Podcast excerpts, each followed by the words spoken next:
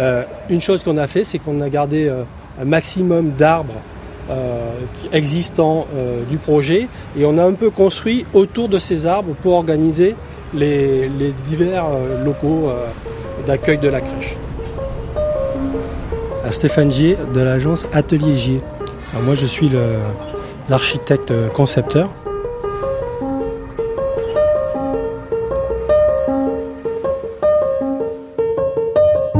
Paris fait Paris, le podcast. Épisode numéro 10, la crèche Bourdan.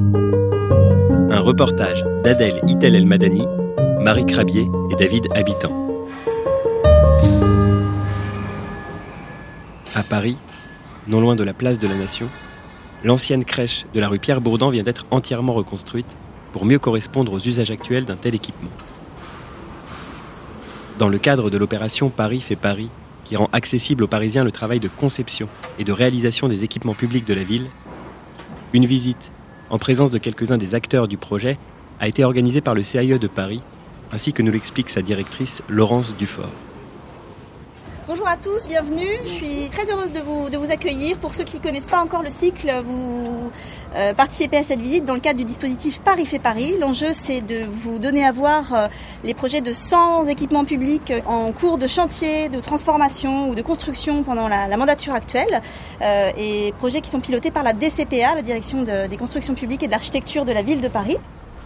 Avec ces, rencontres, on a l'opportunité de vous parler des projets architecturaux, de vous faire rencontrer les acteurs de ces projets, euh, les, chefs d'opération, les architectes, et on les remercie vivement de nous accueillir sur leur chantier. On est heureux aussi d'accueillir aujourd'hui euh, Madame la maire du, du 12e arrondissement, euh, Madame Catherine Barati-Elbas, qui va nous accompagner pendant cette visite et peut-être pourra aussi nous faire partager son sentiment par rapport aux, enjeux de, construire des équipements publics et notamment de petite enfance dans l'arrondissement. En fait, nous sommes ici sur le site d'une ancienne crèche qui euh, était euh, assez euh, vieille, dans laquelle nous avions investi régulièrement, mais qui devenait quand même plus adaptée euh, aux règles actuelles, notamment en termes euh, de fonctionnement de la crèche, d'accessibilité de la crèche. Et euh, elle n'occupait pas de manière optimale euh, la parcelle. Et donc, nous avons souhaité, euh, plutôt que d'investir chaque année, euh, plutôt euh, re- détruire et reconstruire une nouvelle crèche qui va nous permettre d'augmenter de manière significative euh, le nombre de places et donc de mieux répondre aux besoins euh, des familles du 12e arrondissement. On est tous très impatients de voir cette crèche euh, livrée et j'espère qu'elle le sera en temps et en heure. J'espère aussi. Alors déjà, on est sur un- dans une rue où il y a un- une configuration assez spéciale, puisque les parcelles sont ouvertes de part et d'autre sur les cœurs d'îlots. Stéphane Gillet, architecte fondateur de l'atelier Gillet Architecture. Et donc, on a une perception paysagère d'un côté euh, sur euh, les logements collectifs de Paris Habitat, mais aussi de l'autre côté sur euh, le square Saint-Charles.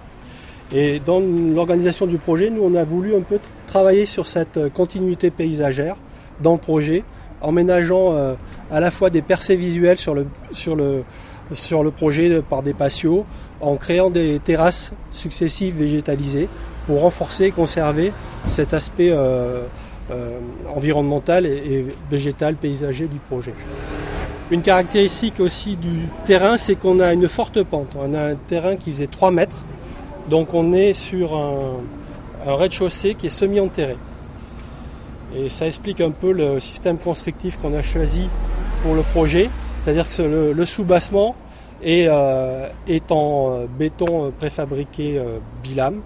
C'est un béton en fait, les panneaux arrivent sur site préfabriqué avec l'isolant intégré et la face extérieure qui est en de béton teinté euh, euh, très clair. Et par contre, sur ce socle, on est entièrement en construction bois. Donc les- la dominante dans la construction, c'est qu'on est quand même sur une construction préfabriquée pour limiter un peu les, les manutentions, pour faciliter un peu les- le chantier. Euh, donc on va pouvoir rentrer. Allons-y, on vous suit Donc avec les casques, Avec les casques et les bottes. Ceux qui n'ont pas de Les casque.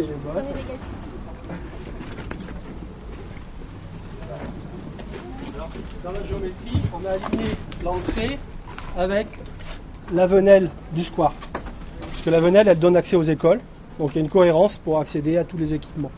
Donc là, on est venu se coller au bâtiment de logement mitoyen. On s'adosse un peu dans le principe d'urbanisme de Paris où les bâtiments, quand même, c'est un, un urbanisme de bâtiments accolés.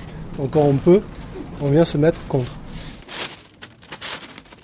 Pour bien comprendre, l'ancienne crèche était installée en fond de parcelle, laissant une grande place à la végétation côté rue. Le nouveau projet, pour sa part, s'installe en front de rue. Il touche le trottoir. Ce qui n'a pas empêché les concepteurs de préserver une grande partie des arbres existants toujours visibles depuis la rue.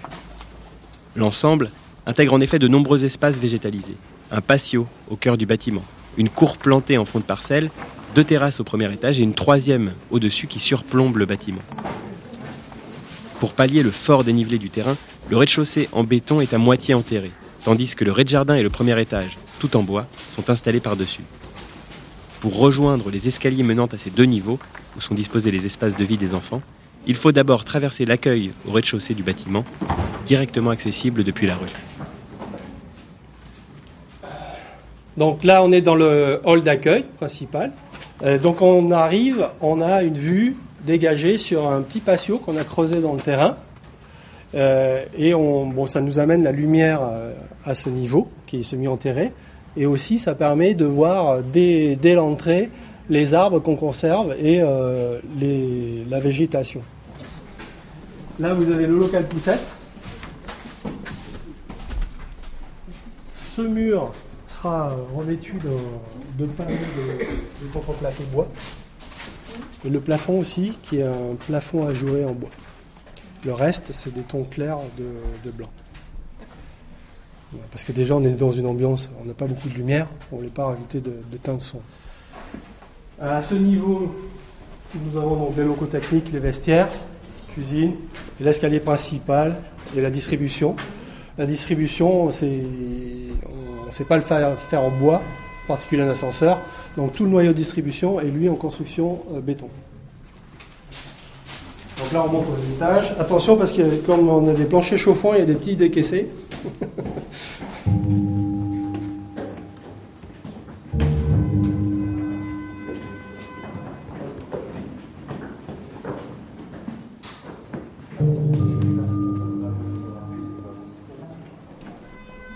Donc là, vous pouvez, là on est dans euh, la salle d'accueil des tout petits, des bébés. Et tout ce niveau, on, on aura les salles d'accueil des tout petits, des petits et des moyens. Donc toutes les, toutes les salles d'éveil ont des accès sur les jardins.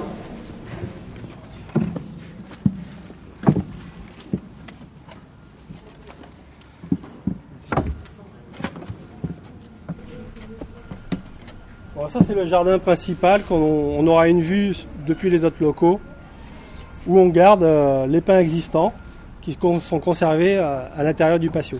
C'est pour ça qu'on a créé ce, ce, patio en creux autour du projet pour garder ces arbres. Ce qui est intéressant, c'est que plus on va monter dans le projet, plus on approche voilà, des canopées. Et sur la terrasse, vous aurez une belle vue sur la canopée.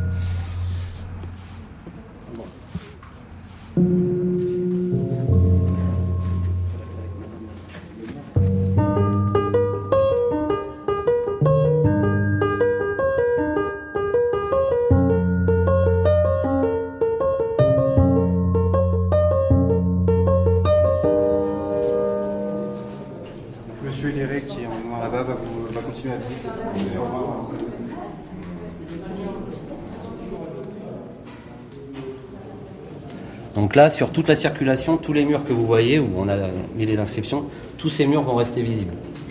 Damien Hilléré, directeur de projet à l'atelier JE Architecture. On les relasure en finition, mais tout cela reste visible. Ils arrivent en panneaux de, de combien ceux...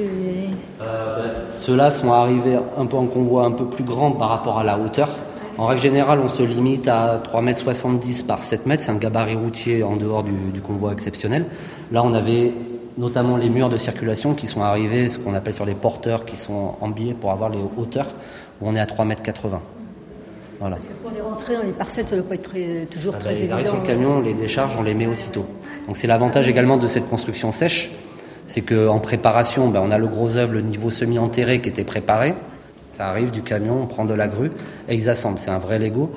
Pour donner un ordre d'idée, Monsieur Brossolet, vous, vous, me contredisez si je me trompe, Mais euh, pour monter tout le volume, en dehors du, rez-de-chaussée semi-enterré, euh, deux semaines et demie, trois semaines voilà, d'assemblage sur les trois niveaux. Et après, là, ils ont attaqué les bardages qui nécessitent un peu plus de temps. On est sur des travaux un peu plus manuels. Donc là, une deuxième unité de vie.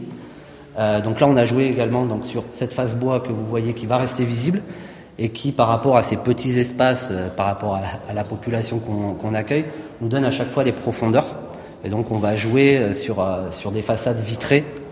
L'idée, c'était d'avoir toujours des, des vues traversantes sur plusieurs espaces et d'avoir une vue sur les pins qui, ont été conservés. Donc on retrouve systématiquement donc le noyau de circulation qu'on devine en béton, avec l'ascenseur, la cage d'escalier, euh, etc. Et ce que vous pouvez voir également, c'est qu'on a créé des redans, des, des, niches, selon comment on veut les appeler, euh, qui vont nous permettre de mettre euh, tout ce qui est vestiaire pour, pour les enfants. C'est-à-dire que la séparation entre les parents et l'assistante maternelle se fait systématiquement par ce meuble. Donc on crée un espace qui va être un peu plus convivial et puis qui, ben, on passe à l'échelle des enfants avec les petits casiers, les petits chaussons. Donc à partir de cet angle-là, euh, on n'est plus au-dessus du niveau semi-enterré, là on est de plein pied sur le rez-de-jardin et on redécouvre du coup la dernière unité des moyens où l'échelle s'agrandit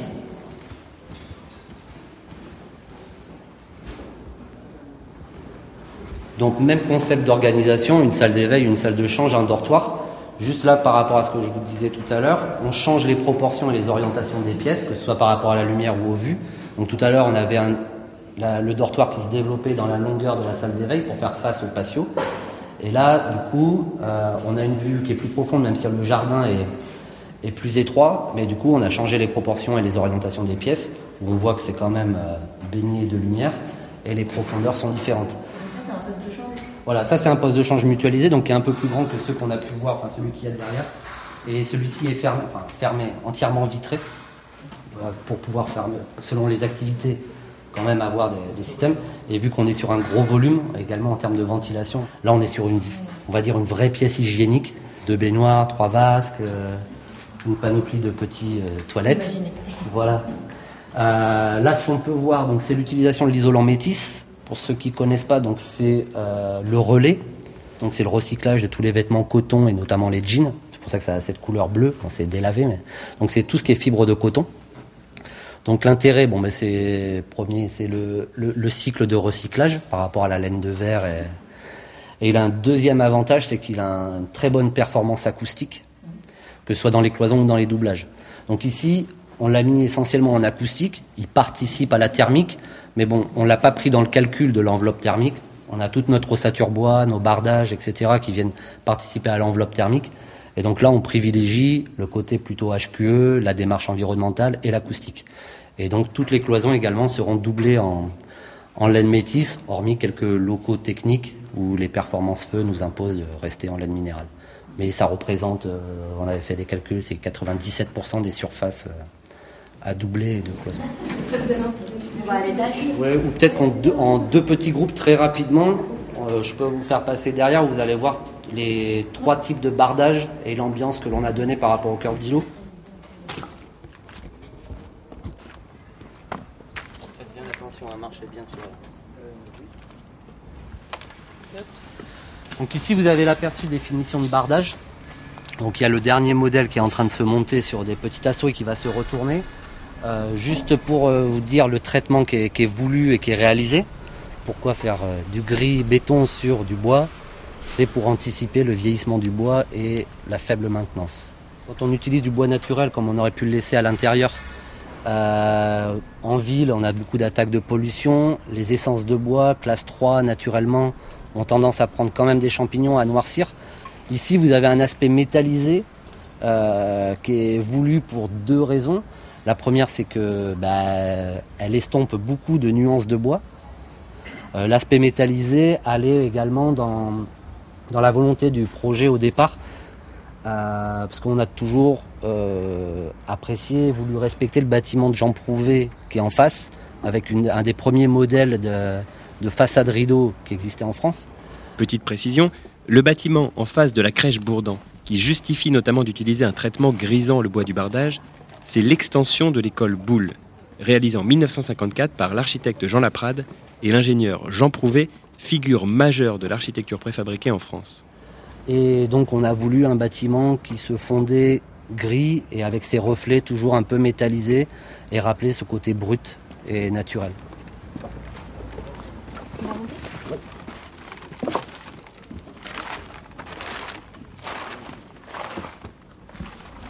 Donc Jacques Vaudrier, je suis euh, conseiller de Paris, euh, élu en charge des constructions publiques et des grands projets de renouvellement urbain. Alors, la crèche euh, de la rue Bourdan dans, le 12e, c'est un, chantier symbolique et assez fort pour notre exécutif à Paris, puisque c'est le, premier jury d'architecture des 100 projets d'équipement public qu'on a lancé durant cette mandature à Paris. Donc c'est un effort d'investissement très important dont euh, des chantiers en nombre important de, de, crèches. Donc là, il y a 99 berceaux. Et c'est aussi un chantier qui marque une rupture en termes de, de conception des équipements publics, puisqu'on a vraiment privilégié avant tout l'usage, plutôt qu'une architecture, euh, je dirais, plus tape à l'œil. Donc des, des, projets très économes et sobres en termes énergétiques. Et là, ça se concrétise dans ce très beau projet que je trouve euh, très réussi. Je trouve que les intérieurs sont très agréables.